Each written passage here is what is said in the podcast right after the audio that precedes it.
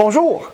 Si pour vous être riche signifie devenir millionnaire, eh bien, il serait juste de se demander c'est qui les vrais millionnaires et surtout, qu'est-ce qu'ils ont fait pour le devenir? Est-ce qu'ils habitent l'Upper East Side à New York ou bien le 7e arrondissement à Paris? Westmount à Montréal? Eh bien, oui, oui et oui. Sauf que le millionnaire typique, il vit pas nécessairement juste là. Il vit aussi à côté de chez vous. Qu'est-ce qu'on peut apprendre de ces gens pour qu'un jour vous puissiez vous appeler millionnaire? Dans cette vidéo, on va vous partager les caractéristiques des gens qui sont millionnaires tirées du livre L'esprit millionnaire de Thomas G. Stanley. On va voir aussi en détail la règle du 50-30-20 afin de vous aider à devenir un peu plus riche. Mon nom est Mario Loubier, je suis entrepreneur depuis plus d'une vingtaine d'années.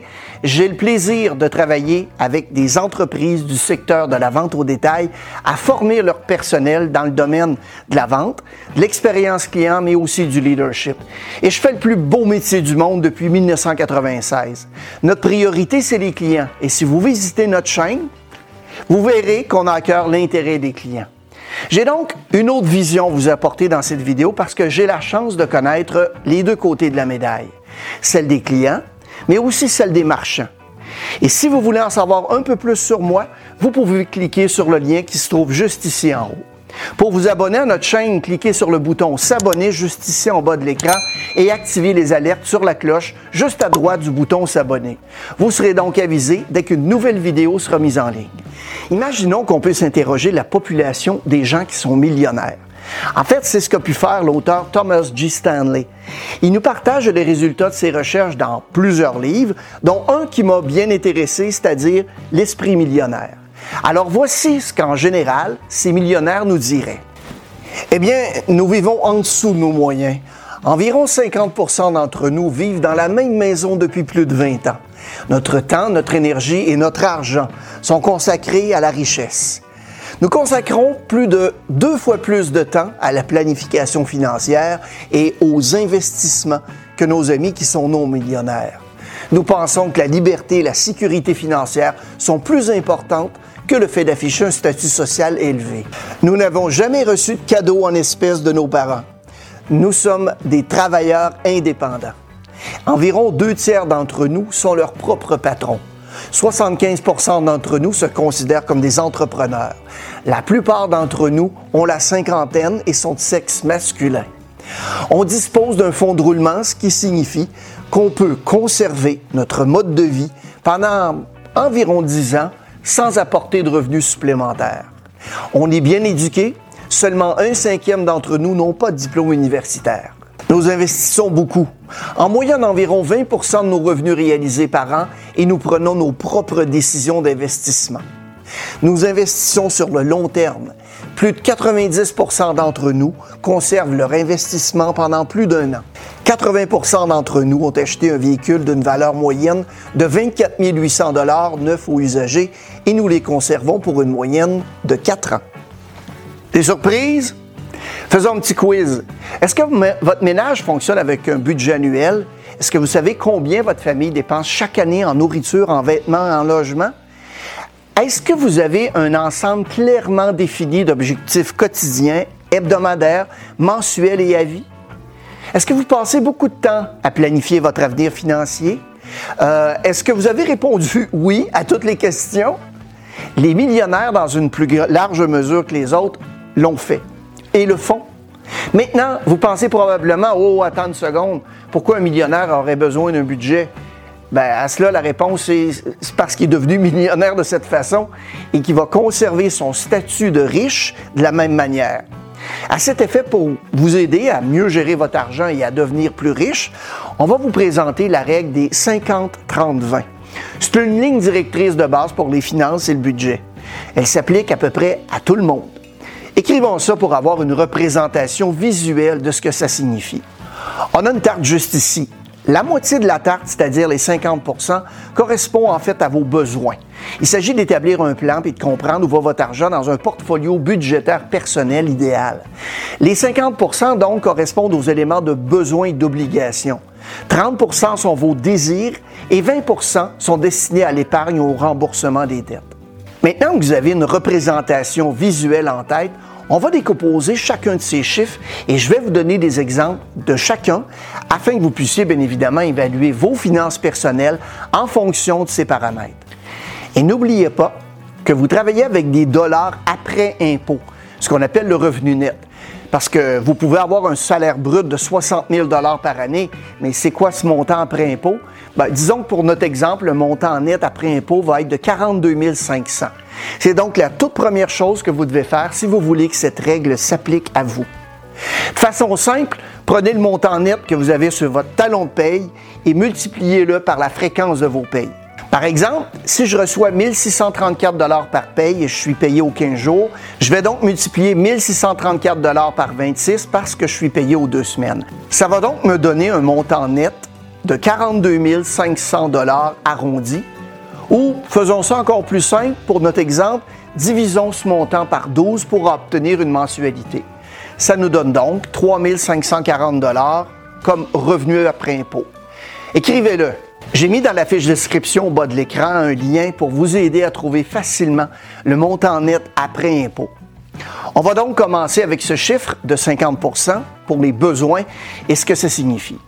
Les éléments qui peuvent être inclus dans cette catégorie sont les frais de subsistance ordinaires, c'est-à-dire l'épicerie, on a le logement, l'hypothèque, un loyer, euh, vous avez les services publics, vous avez l'électricité, des choses comme ça. La façon dont je définis un besoin, c'est qu'il s'agit essentiellement de quelque chose qui vous gênerait beaucoup ou de quelque chose dont vous ne pouvez littéralement pas vous passer. Donc la nourriture, le logement, ce genre de choses. Si on regarde notre exemple, c'est donc 50% de 3540, soit 1770 dollars qui irait à cette catégorie. Un maximum de 1770 dollars par mois qui devrait être consacré au logement, à la nourriture, au transport, etc. Maintenant, ce qu'on voit souvent, c'est que les gens vont gagner 40 000 dollars par année, que leur logement ou leur maison va être de 1000 dollars par mois je vais vous dire que ça laisse pas beaucoup d'argent pour la nourriture, le transport et les autres choses qui sont essentielles. Et d'ici la fin de la vidéo, on va voir quatre choses que nos amis millionnaires font pour s'améliorer dans ce genre de situation. Je pense que c'est là que la plupart des gens se heurtent à la différence entre les désirs et les besoins. Un désir est quelque chose qui cause un inconvénient mineur dans votre vie. C'est pas nécessairement un besoin. Si je mange pas ou si j'ai pas d'abri, je peux en mourir. Ça, c'est un besoin. Un désir, c'est quelque chose comme, euh, hey, vous savez, je suis prêt à vivre un petit inconvénient comme laisser tomber Netflix et pas acheter un tout nouveau barbecue pour faire griller un steak. Il y a certaines des choses qui vont entrer dans cette catégorie qui seraient des choses comme le magasinage. Vous devez absolument acheter des chaussures toutes neuves. Les restaurants, ben, je pense que c'est un grand moment pour les gens. Il y a beaucoup d'entre eux qui ont un mode de vie tellement occupé qui est en plus beaucoup plus facile de sauter dans la voiture et d'aller manger au restaurant plutôt que de préparer soi-même ses repas. Les passe-temps.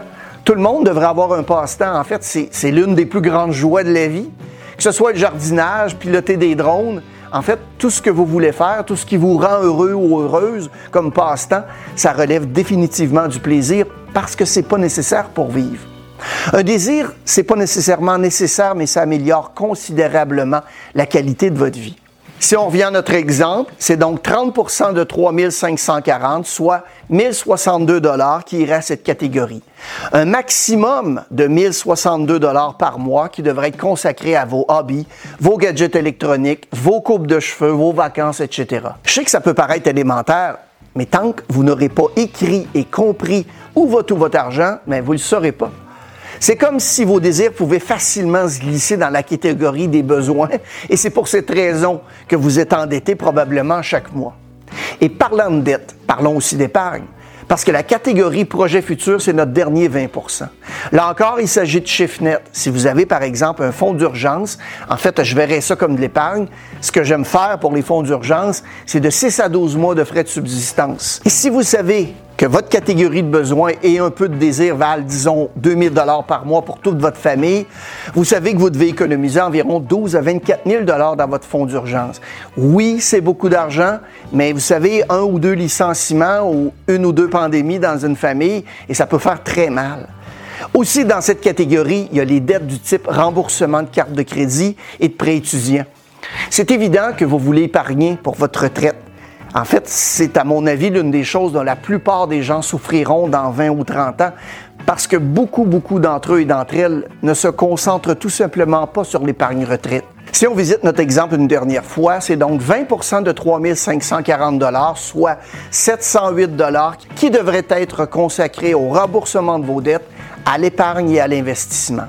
Beaucoup des choses qu'on a vues relèvent du bon sens. Et tant que vous n'aurez pas établi un budget mensuel en sachant que votre revenu net mensuel va se répartir entre 50, 30 et 20, vous allez être surpris de voir que des dollars différents sont utilisés pour des catégories différentes. Donc, à moins que ce ne soit pas un désir ou un besoin, je mettrais certainement ces 20% d'économie dans cette catégorie. Ce qui est vraiment triste, c'est que surtout pour les jeunes qui gagnent environ 30 000 après impôt, ce chiffre est proche de zéro ils commencent à gagner beaucoup d'argent et ils dépensent tout. C'est vraiment malheureux parce que je sais qu'ils sont intelligents et qu'ils pensent savoir ce qu'ils font. Ils continuent à le faire de toute façon et ils ne mettent pas d'argent dans des investissements pour l'avenir afin de rendre leur vie meilleure. C'est pourquoi c'est important ici. Ça rend la vie meilleure pendant une très courte période de temps. Vous savez, vous achetez une télévision, vous voulez une belle coupe de cheveux fraîche, c'est pas mon cas. Vous voulez partir en vacances, ça rend la vie meilleure pendant une très courte période. En mettant votre argent ici, vous vous enrichirez avec le temps pour que vous n'ayez plus jamais à vous soucier de l'argent. Puis un jour, vous pourrez acheter tout ce que vous voulez dans le besoin. Est-ce que vous êtes prêt à remettre à plus tard la satisfaction temporaire de vos besoins et même à réduire vos besoins ici? Par exemple, en prenant un logement moins cher? Êtes-vous prêt à réduire ces dépenses pour que cette règle des 20% vous assure un meilleur avenir? 50% pour vos besoins, 30% vos désirs et 20% vos projets futurs. La première leçon à considérer pour devenir riche, c'est le résultat d'un travail acharné, des décisions relatives à votre style de vie, de planification et d'autodiscipline, et non dû à un héritage ou à la chance. La deuxième leçon à retenir, c'est qu'il faut bien surveiller ses dépenses pour accumuler des richesses. La règle du 50-30-20 va vous servir en ce sens. Le troisième point, c'est qu'il faut trouver les coûts d'opportunité tant en termes d'argent que de temps pour estimer le coût réel d'un achat. Par exemple, vous pensez maintenant vous procurer ce tout nouveau téléphone cellulaire à 995 dollars. Si vous choisissez d'acheter le cellulaire, vous manquez l'opportunité d'investir votre argent, par exemple en bourse. Avec un rendement annuel de 10% le prix de votre nouveau téléphone est de 2591 dollars au bout de 10 ans. Il va être de 6720 dollars après 20 ans et 117 000 dollars après 50 ans. Voulez-vous toujours acheter ce tout nouveau dernier téléphone? Le quatrième point, ça peut sembler bizarre, mais donner de l'argent en cadeau est contre-productif pour ramasser de la richesse. En fait, en général, plus les adultes et les enfants reçoivent de dollars, moins ils en accumulent. Les adultes qui restent assis à attendre la prochaine somme d'argent du père et de la mère sont beaucoup moins productifs que leurs compères et leurs consoeurs. Les dons en espèces apprennent aux enfants à vivre au-dessus de leurs moyens. Et dans 80% des cas, les bénéficiaires de ces cadeaux ont une valeur nette inférieure à celle de leur père. Les adultes qui reçoivent de l'argent de leurs parents ont du mal à faire la différence entre le portefeuille de leurs parents et le leur. En fait, le plus souvent, ils pensent qu'ils font partie du club. Il est beaucoup plus facile de dépenser l'argent des autres que celui qui est généré par soi-même. Alors, au cas où vous vous demanderiez qu'est-ce que vous pouvez donner à vos enfants pour augmenter leur chance de devenir prospères et de réussir, le cadeau le plus courant que les millionnaires reçoivent de leurs parents, une bonne éducation. Et enfin, le cinquième point, Comment décider si vous êtes sur la bonne voie? Est-ce que vous êtes sur le point de devenir financièrement indépendant ou est-ce que vous allez en fait dans la direction opposée vers une vie remplie de cartes de crédit? Pour le savoir, les gens du groupe connaissent leur valeur nette.